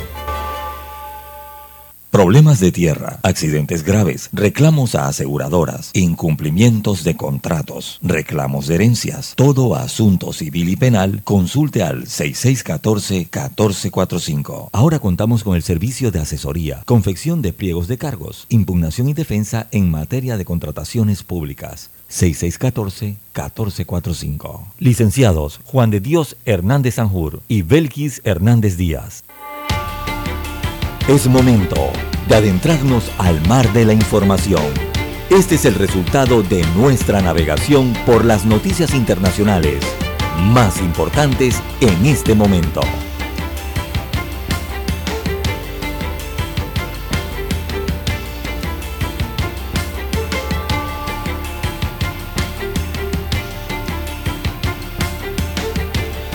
Bien, continuamos. Ya son las 6:47 minutos. A conducir con mucho cuidado, a la defensiva. Las autoridades cubanas dieron este miércoles por controlado el fuego que ha afectado una base de depósito de combustible en Matanzas, el mayor incendio industrial de la historia del país cubano. El segundo jefe del Departamento Nacional de Extinción del Cuerpo de Bomberos de Cuba, Alexander Abalú Jorge, informó en una rueda de prensa que este avance en el incendio que ha dañado desde el viernes cuatro tanques de 50 mil litros cada uno. En estos momentos, agregó, los equipos de emergencia trabajan en tres sectores de combustible en la zona de los cuatro tanques afectados de los ocho que tiene el parque de depósito. Afortunadamente, el fuego no alcanzó todos los tanques. Bueno, se restablece poco a poco la actividad de limpieza y de rehabilitación de tanques de reserva en Cuba, don César. Bien, don Juan de Dios, eh, pasa informaciones a nivel latinoamericano. En Sudamérica, en Perú, la cuñada del presidente Pedro Castillo se entregó a la Fiscalía de Perú. Así que se entregó este miércoles luego de que la policía la buscara sin éxito la víspera en el Palacio Presidencial para detenerla por supuestamente integrar un grupo de lavado de activos que estaría liderado supuestamente por el mandatario peruano. Ella es de nombre Jennifer Paredes. Así que José Dionisio, que es el abogado de Paredes, ella es la cuñada de 26 años de edad del presidente peruano y, fue la pareja presidencial, la crió como hija desde que era niña. Bueno, el abogado dijo que su defendida se presentó de forma voluntaria y no se convertirá en delatora porque se considera inocente. No se dieron detalles sobre dónde pernoctó Paredes anoche, ni dónde estaba durante la intervención policial en el Palacio Presidencial que la buscaba.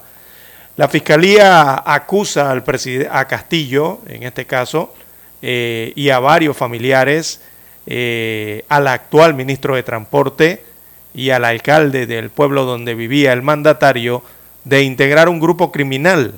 Así que la coordinadora del mismo sería supuestamente la primera dama de Perú y los testaferros, eh, tres supuestos, tres cuñados ¿no? de Castillo, supuestamente, incluida Paredes. Eh, las empresas eh, fachadas serían propiedad de personas cercanas a la familia presidencial. Esa es una investigación que se está llevando a cabo en Perú y que arrojó entonces esta situación ¿no? que se ha presentado, que se presentó ayer en el Palacio Presidencial de ese país, en donde buscaban a la cuñada del presidente Pedro Castillo para trasladarla, ¿no? a, las, a los estamentos de la justicia pública allá en Perú. Bueno, y una delegación de la principal formación de la oposición de Taiwán, el Partido Nacionalista Chino, ha viajado a China en plena época de tensiones tras la visita a la isla de la presidenta de la Cámara de Representantes de los Estados Unidos, Nancy Pelosi, y la respuesta en forma de maniobra militares de Pekín. La delegación está encabezada por el vicepresidente del partido, Andrew Hasia.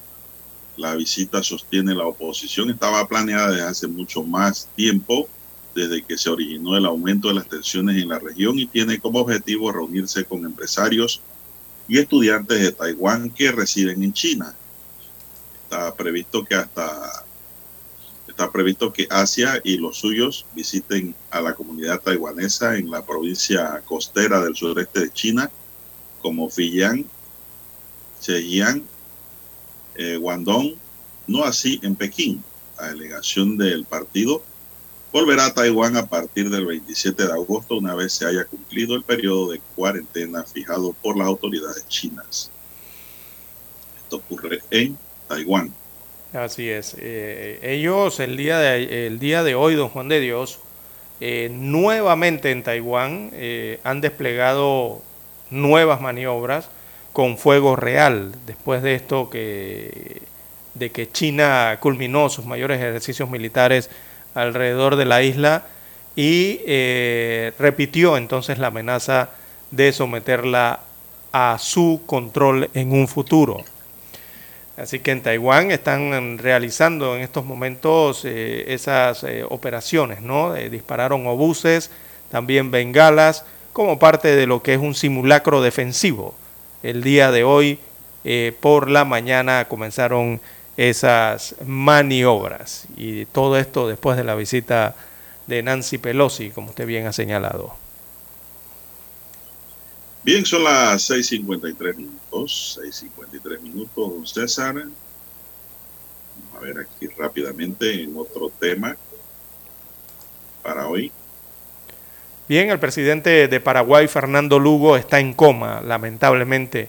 Ha sido inducido a un coma tras sufrir un accidente cerebrovascular.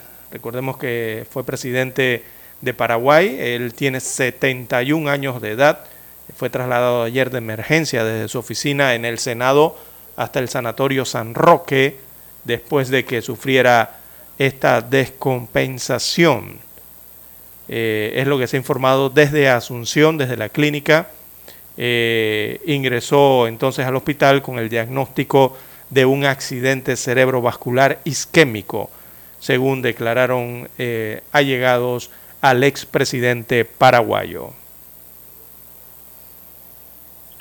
Son las 6:54 minutos, don César, y el Departamento de Justicia sin salida ante la furia de Donald Trump, dado el poder de Trump sobre sus partidarios y el furor mediático de la derecha la investigación del Departamento de Justicia ya ha quedado manchada a los ojos de millones de personas, pase lo que pase.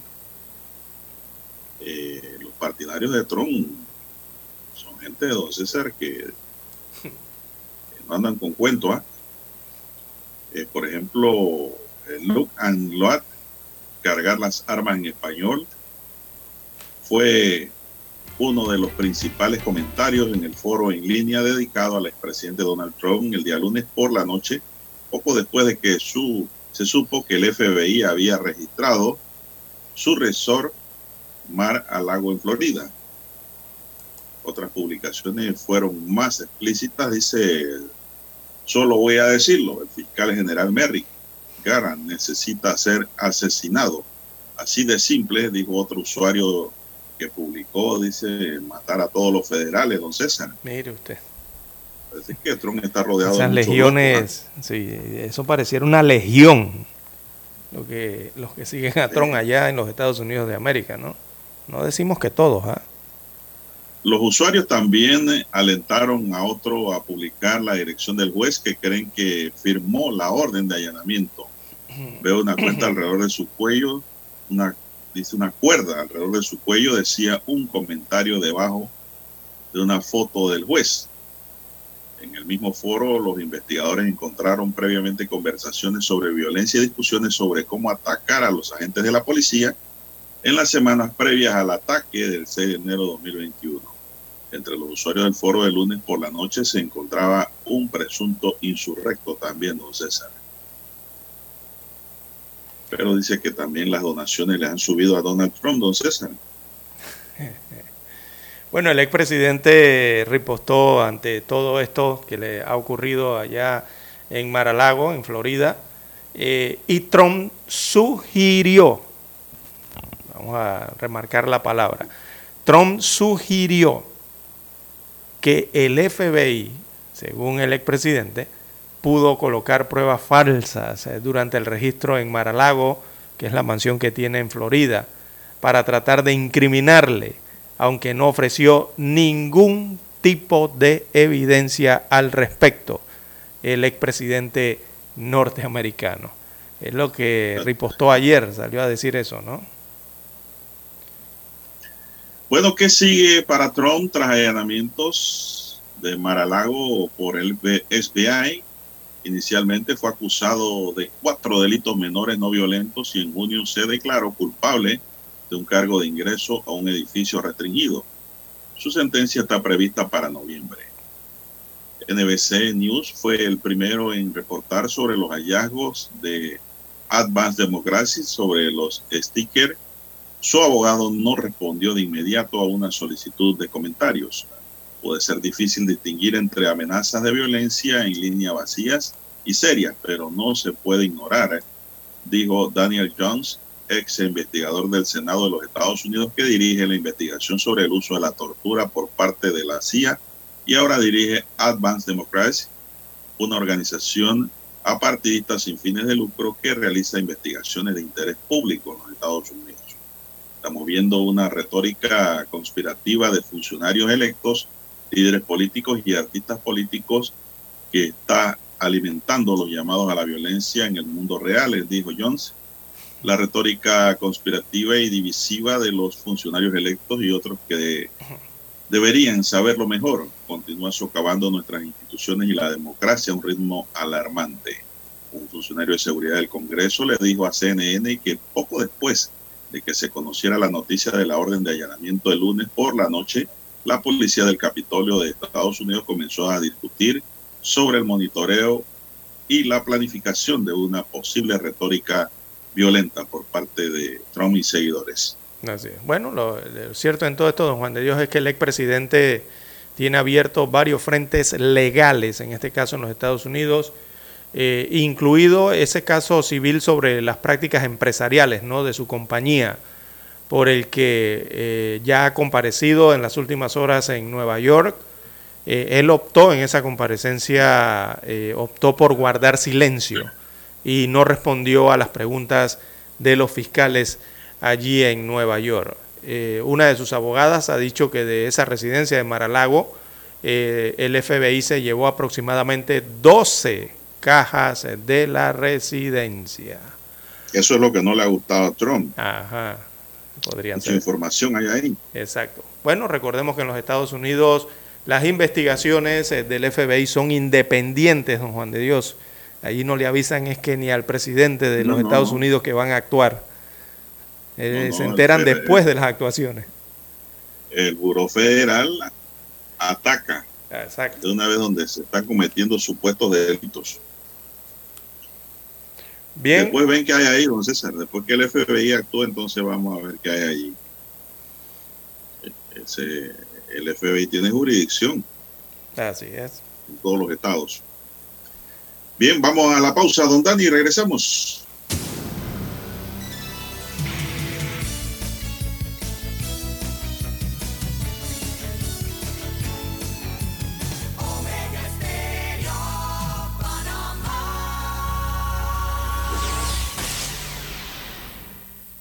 El satélite indica que es momento de nuestra conexión. Desde Washington vía satélite y para Omega Estéreo Panamá, buenos días América.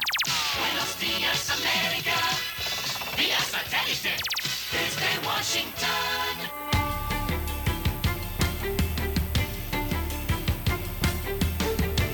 Desde Washington les informa Henry Llanos.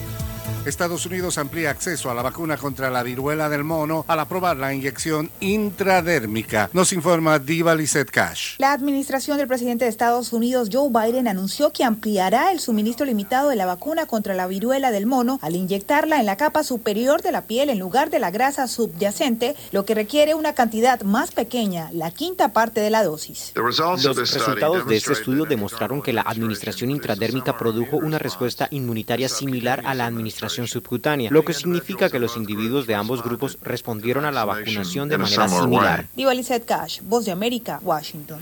Donald Trump se acogió el miércoles a la quinta enmienda de la Constitución de Estados Unidos, la cual protege de la autoincriminación y no quiso responder a preguntas bajo juramento en la ya larga investigación civil de la Fiscalía de Nueva York sobre sus negocios inmobiliarios, informó el expresidente en un comunicado. Alrededor de una hora después de llegar a las oficinas de la fiscal general Leticia James en Manhattan, Trump anunció que se negó a responder a las preguntas de acuerdo con los derechos y privilegios que la Constitución de Estados Unidos otorga a todos los ciudadanos. En Bolivia se agrava el conflicto entre productores de coca y la policía y la atención eh, va en aumento. Nos informa Fabiola Chambi. Decenas de detenidos, heridos y un hombre en estado crítico es el resultado del más reciente choque entre policías y manifestantes de la Asociación de Productores de Coca de los Yungas en el departamento de La Paz. Este sector está autorizado para comercializar la hoja de coca, pues la legislación boliviana permite desde 2017 la siembra de 22 mil hectáreas de cultivos. Pero los manifestantes denuncian que se ha creado un mercado paralelo de venta de coca. Los productores de coca piden reunión con el presidente Luis Arce para levantar sus medidas de presión. Fabiola Chambi, Voz de América, La Paz, Bolivia. La Fuerza Aérea Ucraniana anunció el miércoles la destrucción de nueve aviones rusos de combate en grandes explosiones en una base aérea en Crimea, entre conjeturas de que fueron resultado de un ataque ucraniano que supondría una importante escalada en la guerra. Rusia negó que ninguna aeronave hubiera sufrido daños en las explosiones del martes o que se hubiera producido ningún ataque. Autoridades ucranianas no llegaron a atribuirse la responsabilidad de las explosiones, aunque se burlaron de las explicaciones de Rusia. Desde Washington vía satélite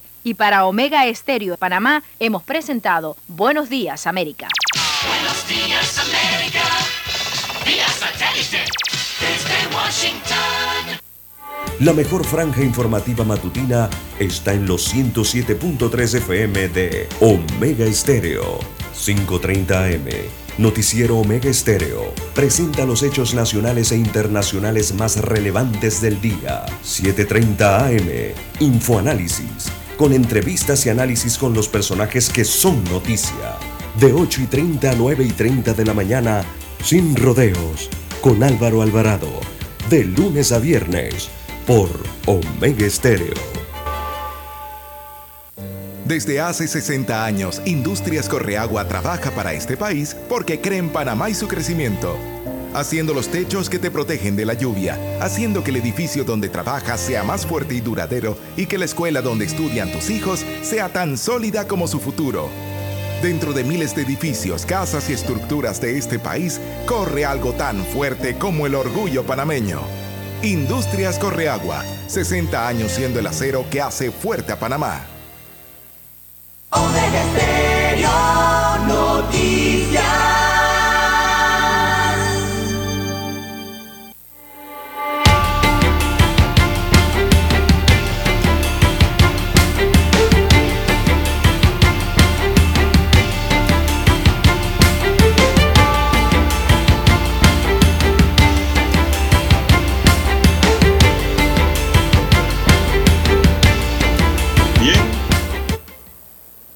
Seguimos, están en sintonía de Omega Estéreo, cadena nacional.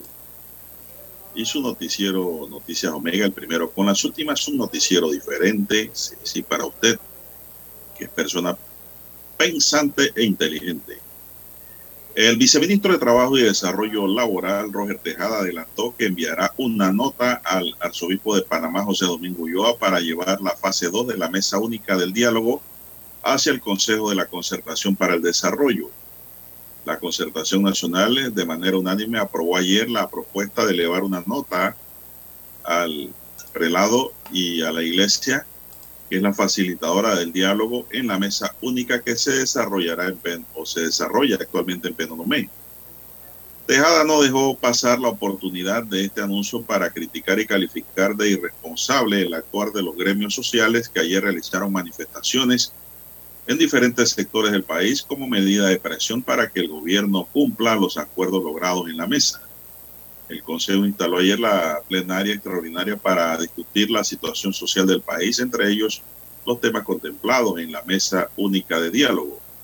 Tejada brindó detalles de los consensos en la mesa de diálogo en su fase 1, hizo un resumen cronológico de cada uno de los compromisos que el gobierno ha asumido y de la disposición de atender las peticiones de los actores que están representados en esta mesa.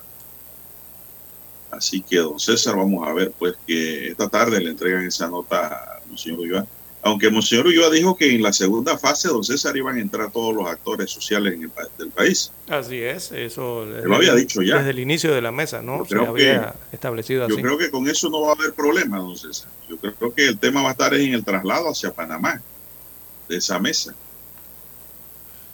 Ahí es donde yo pienso que de repente, de pronto, los gremios van a decir que no. Pero digo, reunión es reunión, don César, en todo el territorio nacional. Eso no- yo no veo ahí problema por eso. Lo mismo que se vaya a decir o debatir allá, se puede hacer acá, don César. O en Chiriquí o en cualquier punto, no importa. Donde sea, don César, donde sea que sea territorio nacional. Bien, son las 7, 7 minutos. ¿Qué más tenemos? Bien, don Juan de Dios, eh, noticia de carácter general, eh, es que el Ministerio de Educación eh, extendió la inscripción del año 2023 para estudiantes de colegios oficiales. Es como todos los años, don Juan de Dios, la problemática de la matrícula, sobre todo para los estudiantes nuevos en las escuelas oficiales, en este caso los colegios. Eh, aquí específicamente se habla de los estudiantes de los colegios oficiales. Eh, este proceso inició en junio pasado y del que los directores de los centros educativos eh, tomaron las respectivas previsiones para brindar la atención a los padres de familia. Por allí ya observamos en, los medios, don Juan de Dios, padres de familia pernoctando en los perímetros de las escuelas, eh, en los pasillos de las escuelas. O sea, durmiendo allí toda la madrugada, recostado a una cerca, don Juan de Dios, eh, y por varios días haciendo estas largas filas para tratar de conseguir un cupo para su acudido en, en, X o Y colegio. Eh, dice el Ministerio de Educación que si el padre de familia o acudiente no logra obtener el cupo en la escuela de su preferencia, debe acercarse a la respectiva Dirección Regional de Educación, en la que le informarán sobre la disponibilidad que se tenga eh, en otros centros educativos cercanos al lugar donde reside el alumno. Así que las inscripciones se realizarán en el plantel educativo. Al culminar, al culminar este proceso, la dirección del centro escolar ingresará al estudiante al sistema para que la administración de los centros educativos eh, proceda entonces, eh, o sea, a ingresarlo al sistema que se llama CIACE. Ese es el sistema de administración de los centros educativos por sus siglas. Es importante verificar que los alumnos tengan registrado al acudiente. Se está solicitando eso a los padres de familia.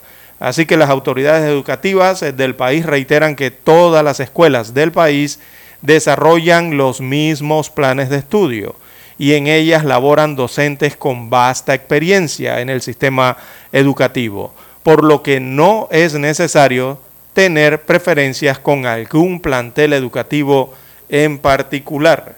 Esto es lo que dicen las autoridades del Ministerio de Educación respecto a la situación que se viene registrando con las matrículas, sobre todo en los centros educativos, en los colegios oficiales, ¿verdad? Eh, los, los, acudientes y los padres de familia y la familia entera, don Juan de Dios, a veces va a hacer turno, se van allá y se turnan eh, a lo largo del día y de la noche y de la madrugada para tratar de conseguir un cupo para su familiar o, en este caso, eh, los muchachos en la casa, ¿no?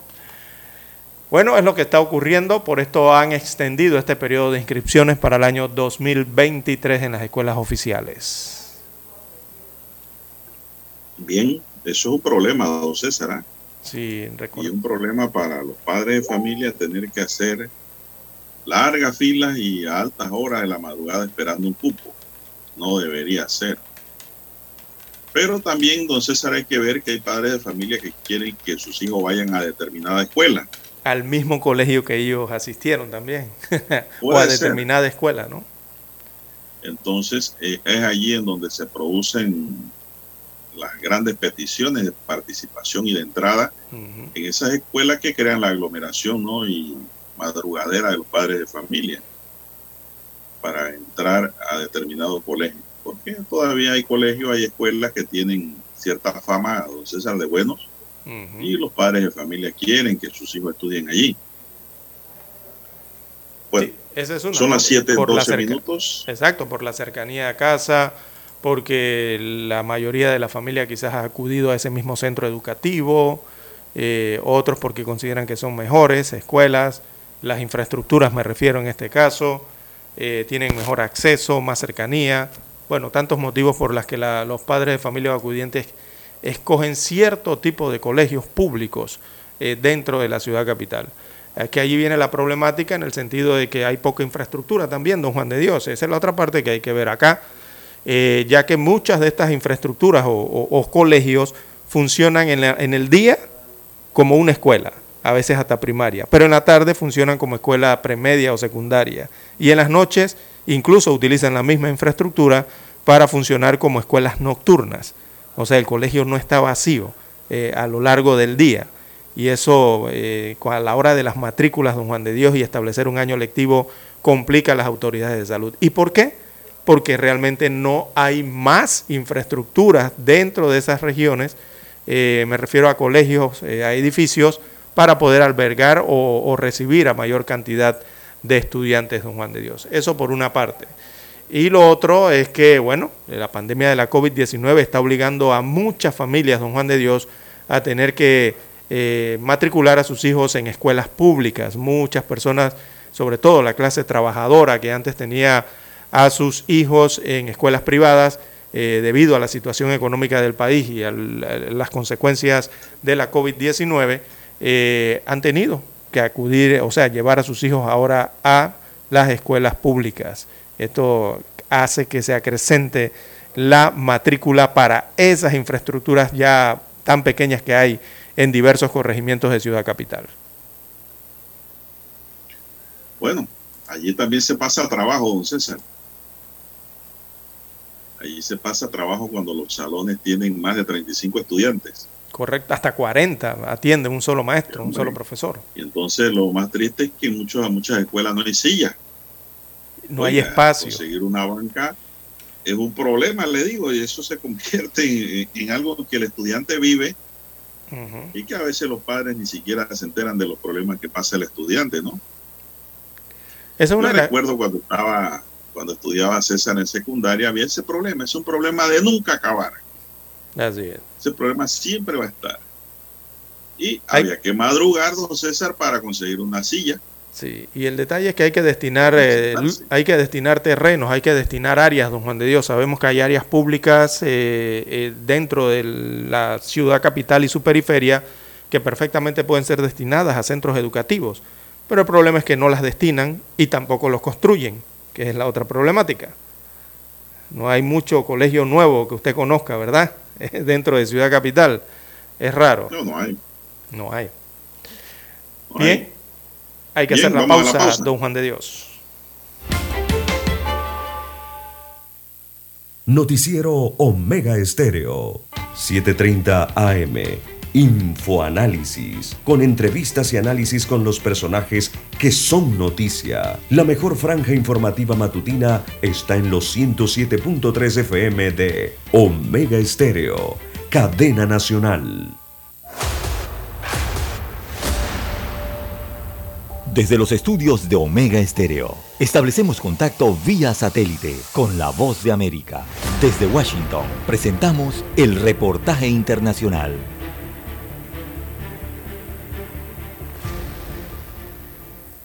Autoridades en Nuevo México confirmaron el arresto de un hombre de 51 años, supuestamente el principal sospechoso de la muerte de cuatro musulmanes en la ciudad de Albuquerque. Asesinatos ocurridos durante los últimos meses que generaron gran preocupación en la comunidad musulmana y obligó a las autoridades a desplegar un gran dispositivo en el que la información de la comunidad jugó un papel muy importante en la captura del sospechoso. La llamada de un ciudadano a las autoridades resultó ser la principal pista que condujo al arresto de Mohamed Sayed. La detención se produjo a más de 100 kilómetros de su casa cuando condució un automóvil que las autoridades buscaban y que creen que habría sido utilizado en al menos uno de los asesinatos, confirmó en rueda de prensa Kylie Hartzog, jefe de policía de Albuquerque. En cinco días hemos identificado a Mohamed Sayed, de 51 años, como la persona que perpetró al menos los dos crímenes en Rhode Island y Cornell. Seguimos investigando de cerca su participación en los otros crímenes con la oficina del fiscal de distrito y la oficina del fiscal federal. Lo que podemos decir es que la información de la comunidad fue la que nos ayudó a llegar a este tema y la que finalmente nos condujo a encontrar el auto que sacamos al público hace apenas dos días. La detención del principal sospechoso generó diversas reacciones en la comunidad musulmana en el país. Nihat Awad, director ejecutivo del Consejo de Relaciones Estadounidenses Islámicas, catalogó los asesinatos como un comportamiento trastornado. El sospechoso, nacido en Afganistán, llevaba cerca de cinco años viviendo en Estados Unidos y estaría presuntamente relacionado con las cuatro muertes que empezaron en noviembre y que cobró su más reciente víctima el fin de semana. Las investigaciones preliminares consideraban que las muertes podrían estar relacionadas con disputas entre chiitas y sunitas, que son las dos ramas más grandes del Islam. Sin embargo, aclaran que aún es muy pronto para sacar conclusiones. La Fiscalía anticipó que podría presentar cargos por asesinato en un tribunal estatal y estarían considerando un cargo federal. Héctor Contreras, Voz de América, Washington. Escucharon vía satélite desde Washington el reportaje internacional. Para anunciarse en Omega Estéreo, marque el 269-2237. Con mucho gusto le brindaremos una atención profesional y personalizada. Su publicidad en Omega Estéreo. La escucharán de costa a costa y frontera a frontera. Contáctenos 269-2237. Gracias.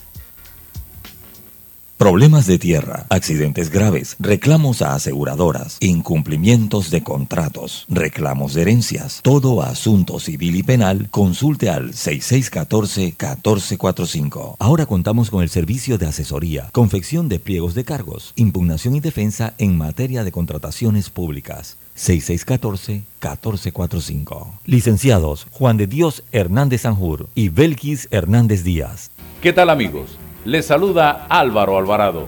Quiero invitarlos para que me acompañen en mi nueva casa, Omega Estéreo, donde estaremos hablando sin rodeos de los temas que interesan a Panamá, de lunes a viernes, de 8 y 30 a 9 y 30 de la mañana. Sin rodeos, con Álvaro Alvarado, por Omega Estéreo. Noticiero Omega Estéreo.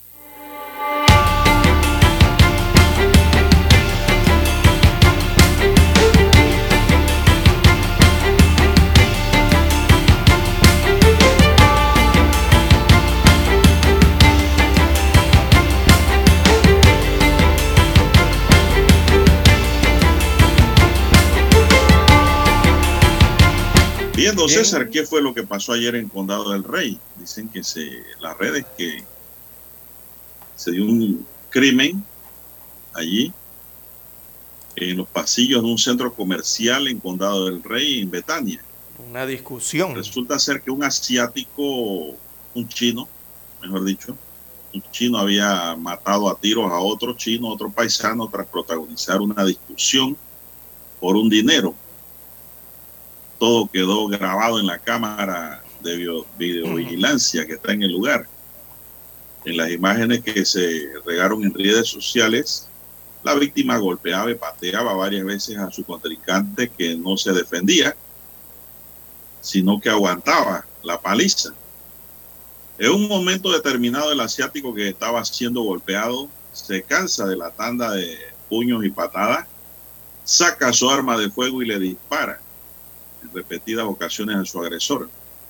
Este se desploma al suelo ante la mirada de los presentes y queda muerto allí mismo. El presunto homicida ni siquiera huyó, don César. Don César. Permaneció eh, quieto, frío, allí con el arma de fuego en la mano y luego se sentó a esperar que llegara la policía. La víctima fue identificada como Chan Wenping, de 35 años de edad, que residía en Sabanitas de Colón. El homicida contó a la policía que se encontraba con un amigo dentro de un local cuando Wenping se le acercó y le reclamó un dinero. Salieron al pasillo a discutir y Wenping empezó a golpearlo y él se enojó. Fue por lo que sacó su arma de fuego y le disparó en defensa propia varias veces. Sí, un arma 9 Trascendió milímetros. que hace dos años, eh, en medio de la pandemia, eh, tuvo una riña con otro paisano a quien le reventó los vidrios del carro. ¿Se acuerda ese caso? Tenía antecedentes por riñas y pleitos. La policía dijo que White Pink mantiene, mantenía también un arma de fuego en su cintura. Eso ocurrió ayer con César en Condado del Rey. Sí, la Deudas. La, sí, deuda. Todo indica que se trataba de una discusión por un tema de dinero, ¿no? Y, la víctima era un sujeto conocido como Sang, de 35 años, residente en Sabanitas. El que disparó con un arma de 9 milímetros fue identificado como Q, de 31 años de edad, y es residente del corregimiento de Betania. Así que esa discusión se presentó eh, y salió a relucir esta arma eh, que fue disparada varias veces, eh, quedando ahí entonces el cadáver de la, de la víctima, ¿no? Boca abajo, Ahí- a menos de un un metro de la puerta del comercio.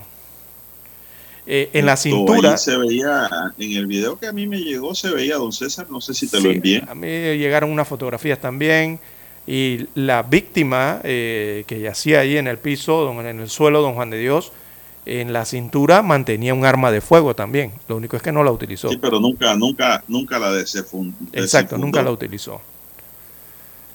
Y el, el chino que estaba recibiendo los golpes dice que fue legítima defensa, pero aquí viene un problema, don César, que es la proporcionalidad Sí. del ataque versus la defensa. El- si el otro chino hubiese sacado la pistola o el revólver y le intenta usar, ya ahí la cosa cambia. Pero el otro chino le estaba dando era de cachetada y patada Eh, cocorronazo. y él no se defendía. Tengo la impresión de que este chinito va a quedar preso, don César, por homicidio. Te- Aquí está difícil esa legítima defensa. Hay que preguntarle al amigo Kumar, penalista, a ver qué dice de eso. Por lo poco que sé, don César, en mi eh, tiempo recorrido por el mundo penal, ahí la proporcionalidad como que no es, no es concurrente en relación a la legítima defensa.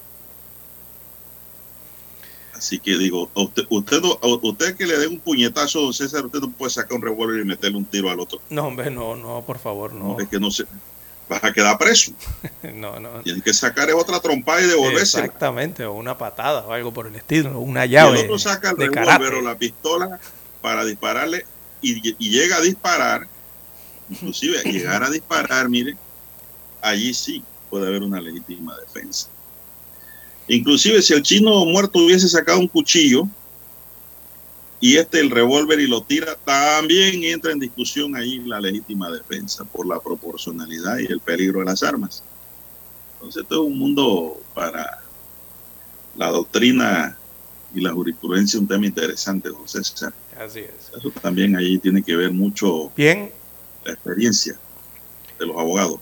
Bien, eh, en más informaciones, don Juan de Dios, 7.25 minutos. Habrá nuevos precios máximos de los combustibles este viernes, precios de paridad nuevo. Y, rapidito que nos y un sigue bajando el combustible, el combustible, el petróleo sigue bajando a nivel internacional, así la compra de combustibles. Así que la gasolina de 95 octanos tendrá un costo de 1.14 litro, eso registrando una baja de unos 9 centavo- centésimos, mientras eh, que la conversión de esto a galón queda en 4,32 para una baja de 35 centavos. Así estará el precio del combustible de 95 octanos. La de 91 octanos estará en un balboa con 11 centésimos el litro, o sea, baja 4 centavos menos, quedando en 4,19 el galón, con una disminución de unos 15 centésimos. En cuanto al diésel, 1,15 por litro, reducción de 5 centésimos, mientras que el galón de diésel estará, entonces reflejará 4 balboas con 37 centésimos si lo medimos por galón. Allí la disminución sería de 18 centavos. Eh, la tendencia Bueno. es que siguen a la baja los, los precios, don Juan de Dios. Bueno, yo sigo entre 25. En tanto, el conductor de un auto pirata de 30 años de edad quedó detenido de manera provisional, don César, por atropellar a un cabo de la Policía Nacional que le dio voz de alto porque vio que era taxi pirata. Este, pues, al huir, la motocicleta lo persiguió con una, eh, una cabo de nombre Melinda Romero y este le tiró el carro y la tumbó y le causó una serie de lesiones, don César. Así que pues eh, ayer mismo le hicieron la audiencia de garantía y tiene cargos por delito contra servidores públicos, lesiones personales y daños agravados en perjuicio de la unidad policial, don César. Así que pues está en problema este conductor. Se nos acabó el tiempo. Don Daniel Arauz Pinto nos acompañó en el tablero de controles. En la mesa informativa les acompañamos. César Lara. Y Juan de Dios Hernández Sanur. Gracias, señoras y señores, por su atención. Sigan escuchando Mega Estéreo porque ya viene Infoanálisis. Hasta aquí, Noticiero Omega Estéreo.